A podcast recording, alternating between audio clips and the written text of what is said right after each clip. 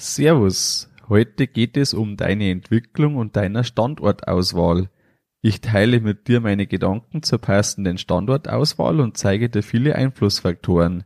Du erfährst auch, warum es so wichtig ist zu wissen, wo man hin möchte und warum du viele Jahre vorausdenken solltest.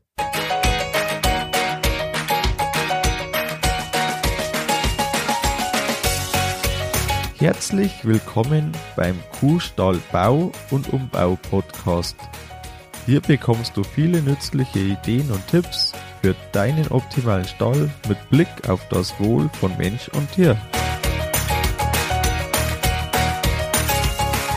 Schön, dass du da bist. Ich bin Gusti Spötzl und ich unterstütze Milchkuhhalter, die richtigen Entscheidungen für ihren Stallbau oder Umbau zu treffen und eine für sich optimale Lösung zu finden ohne jemals schon einen Stall geplant und gebaut haben zu müssen.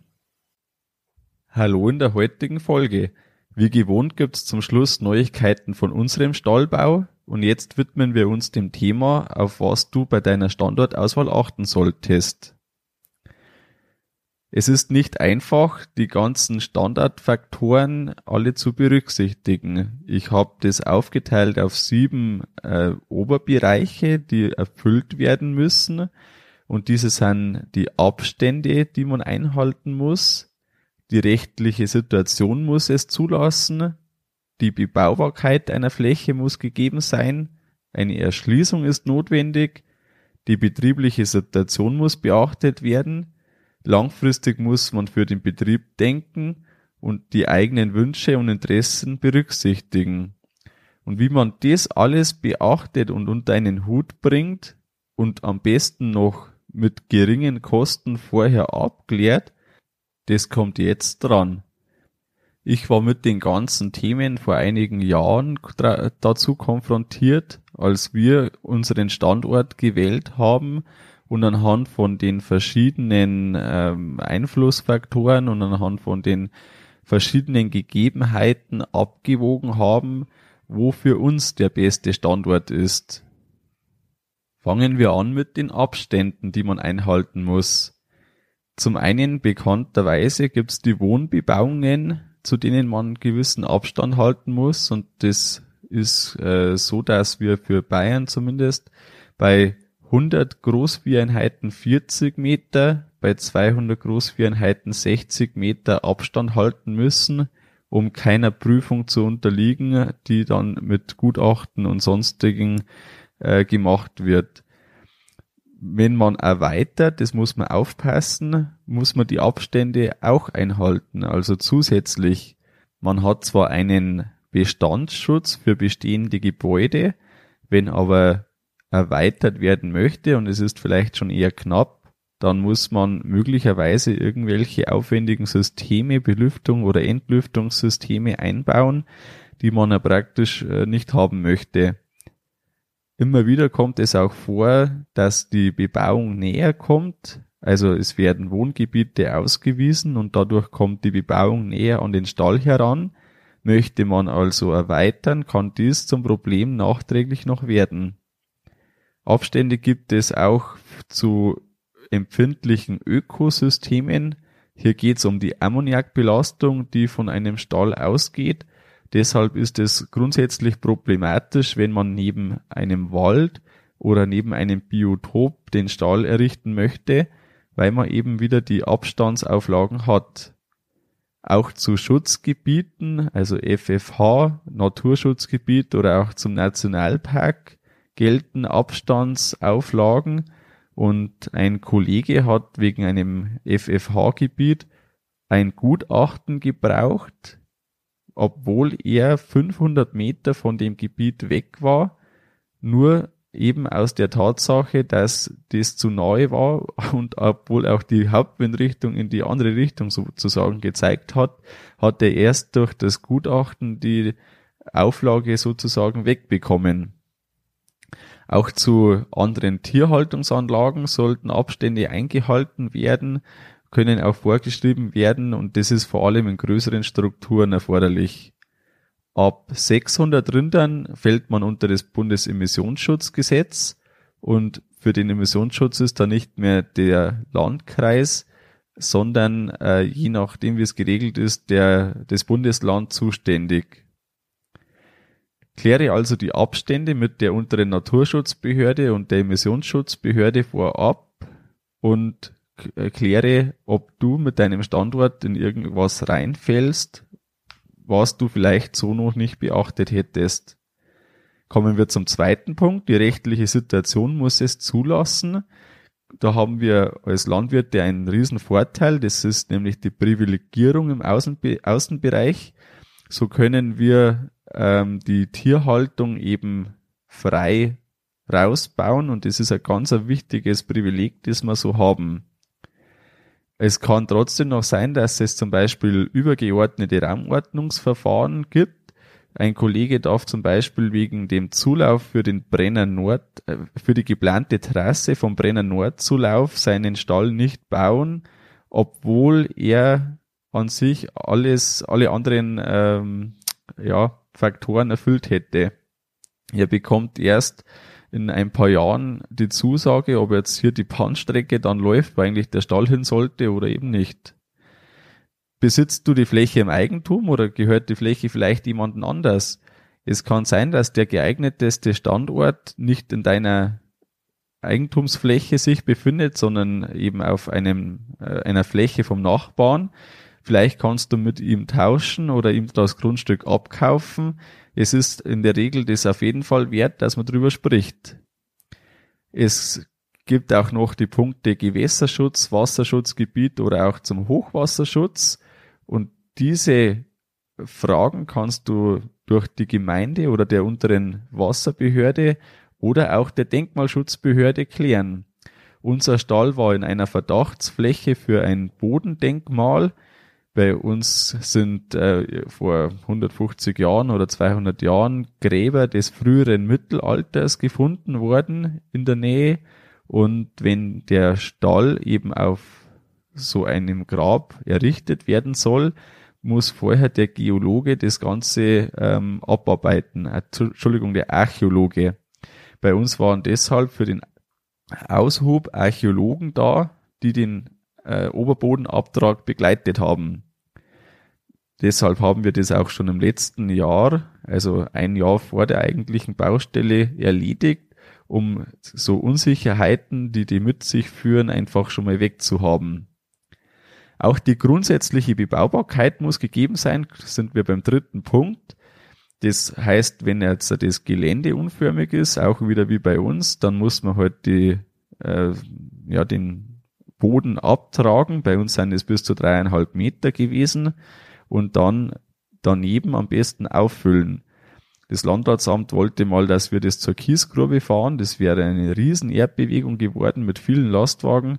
Wir haben uns darauf verständigen können, dass wir das umliegende Gelände auffüllen, führt trotzdem noch zu Mehrkosten, aber zumindest zu überschaubaren Mehrkosten. Auch der Grundwasserstand kann ein Problem sein oder wenn man in einem Überschwemmungsgebiet liegt, die Bodenart kann Schwierigkeiten machen, gerade wenn man irgendwie einen Moorboden hat. Und diese Punkte klärst du am besten mit deinem Tiefbauunternehmer ab. Der hat häufig Erfahrungen in deiner, mit deinen örtlichen Voraussetzungen. Ja, die Erschließung ist notwendig. Der Punkt 4. Das kann hohe Kosten bedeuten. Ein Kollege hat für 200.000 Euro eine Straße und die Leitungen ähm, bauen lassen müssen. Von der Gemeinde her war das so verlangt. Und ähm, gerade wenn man eben eine neue Erschließung braucht, können hier wirklich ähm, große Kosten anfallen.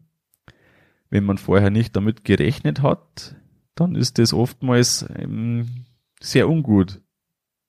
Auch an die Entwässerung musst du denken.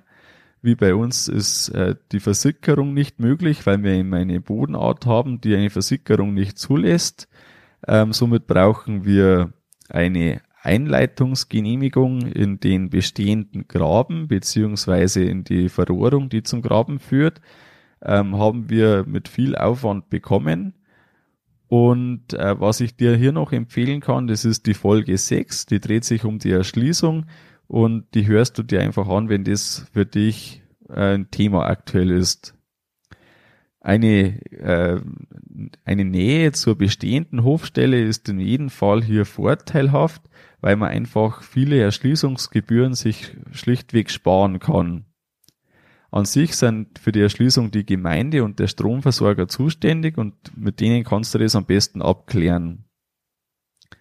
Ja, die betriebliche Situation, die zu beachten ist, ist der Punkt 5. Da ist einmal die Flächenausstattung, die Eigentumsverhältnisse und der Arbeitskräftebesatz interessant. Je nachdem, wie man eben bisher aufgestellt ist, ist es immer wichtig, dass man sich auf dem aufbaut, was man hat. Ja, wie schaut's mit deinem finanziellen Spielraum aus? Wenn hier es eher knapp ist, dann musst du unbedingt rentable ähm, Sachen bauen oder in einem Ziel haben. Und äh, wenn hier es nicht drückt, dann kannst du auch dir es leisten, wenn du was baust, was vielleicht ja eher schön ist als wirtschaftlich vorsichtig ausgedrückt. Ähm, für die Ausgangssituation, das einfach auch nochmal neutral zu sehen und von oben, von außen zu sehen, ist Beratung sehr hilfreich. Hier gibt's die Baubetreuung, es gibt aber auch Angebote von Maschinenringen, äh, Maschinenringen oder Bauernverbänden und auch die Ausbildung zum Meister, Techniker oder Agrarbetriebswirt beschäftigt sich zu Recht stark mit der Ausgangssituation, um für dies super Ziellösungen zu finden. Der sechste Punkt ist langfristig für den Betrieb denken. Ein Betrieb, ein Milchviehbetrieb ist eine ständige Weiterentwicklung. Es gibt kleine und große Veränderungen und je nachdem braucht es einfach immer wieder mal kleine zwischendurch, aber auch zu rechter Zeit größere Veränderungen. Ein Stallneubau oder eine Erweiterung ist dann im Bereich der großen Veränderung und hier ist eine strategische Betriebsplanung, eine langfristige Ausrichtung wichtig, sich bewusst zu machen. Das könnte jetzt zum einen gehen, dass man sagt, ich gehe in die Vermarktungsschiene. Ich habe jetzt beispielsweise 50 Kühe und ein, vielleicht ein Roboter drinstehen.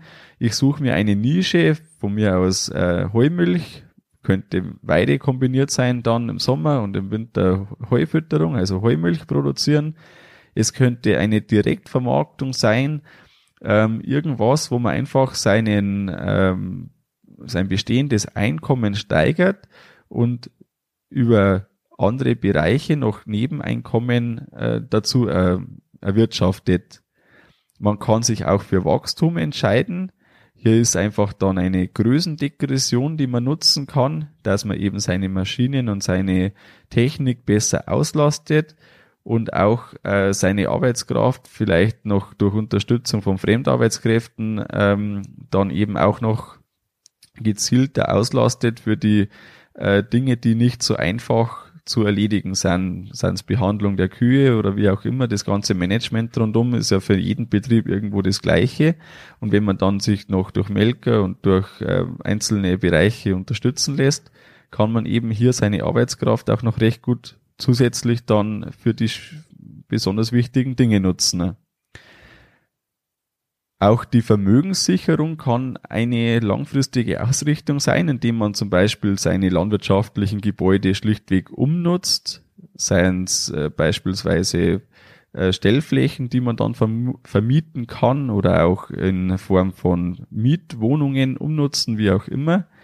Es kann auch sein, dass man die Hofstelle sehr gut verwerten kann und dafür einen neuen Betrieb baut. Je nach Ausrichtung muss man an vieles denken. Zum Beispiel Fahrsilos sollten möglichst in einer Anlage gesammelt sein und auch immer eine Erweiterung möglich sein, wenn man diese auch nicht bewusst vorhat ähm, kann es doch einfach sein, dass man auch vielleicht erst in 10, 20 Jahren oder auch erst die Nachkommen ähm, erweitern möchten und deshalb sollte man, egal was man baut oder macht, immer mögliche Erweiterungen vorsehen.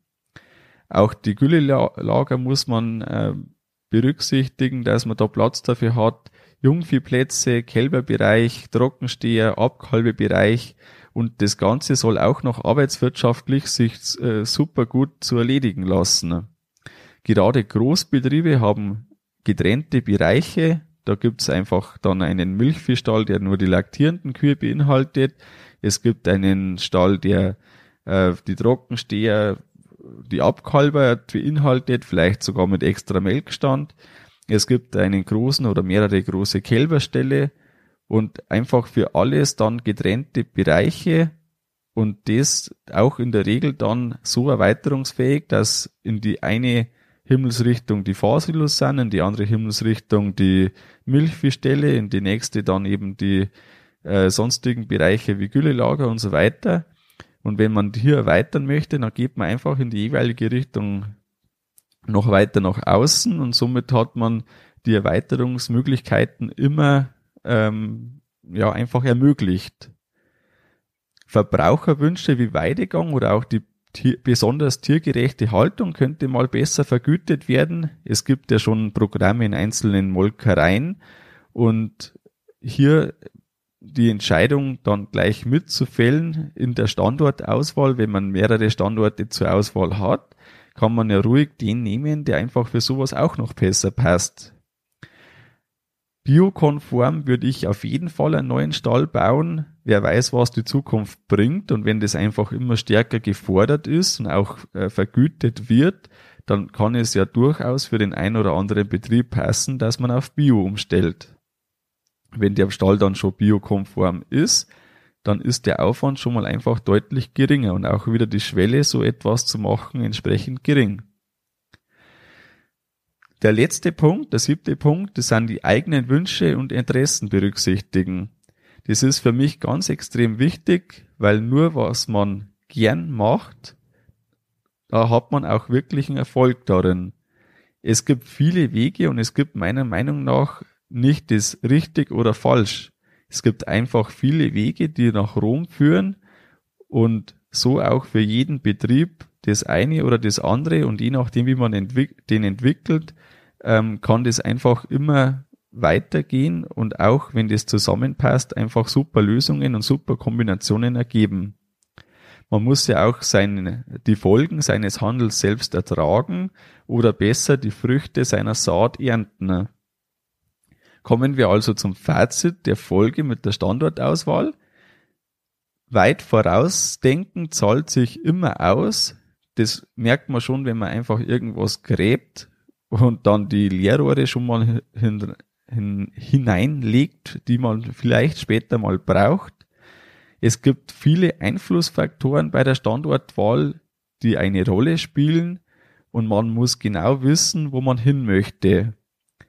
Man muss eben an vieles denken, um später einen guten Arbeitsablauf zu haben. Was gibt's Neues von unserem Stallbau?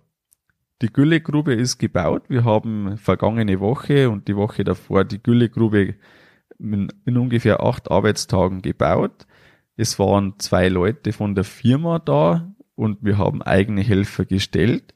Und über die Güllegrube werde ich, ja, wird noch ein bisschen dauern, aber demnächst eine eigene Folge machen, die äh, den ganzen Ablauf einfach mal beschreibt, wenn du selber noch keine Güllegrube gebaut hast, um das einfach ein bisschen besser präsent zu haben. Wie ist es dir bei deiner Standortauswahl gegangen? Hinterlass mir gern deine Meinung und Erfahrung im Artikel auf kuhstallbau.com. Den Link dazu findest, findest du in den Show Notes.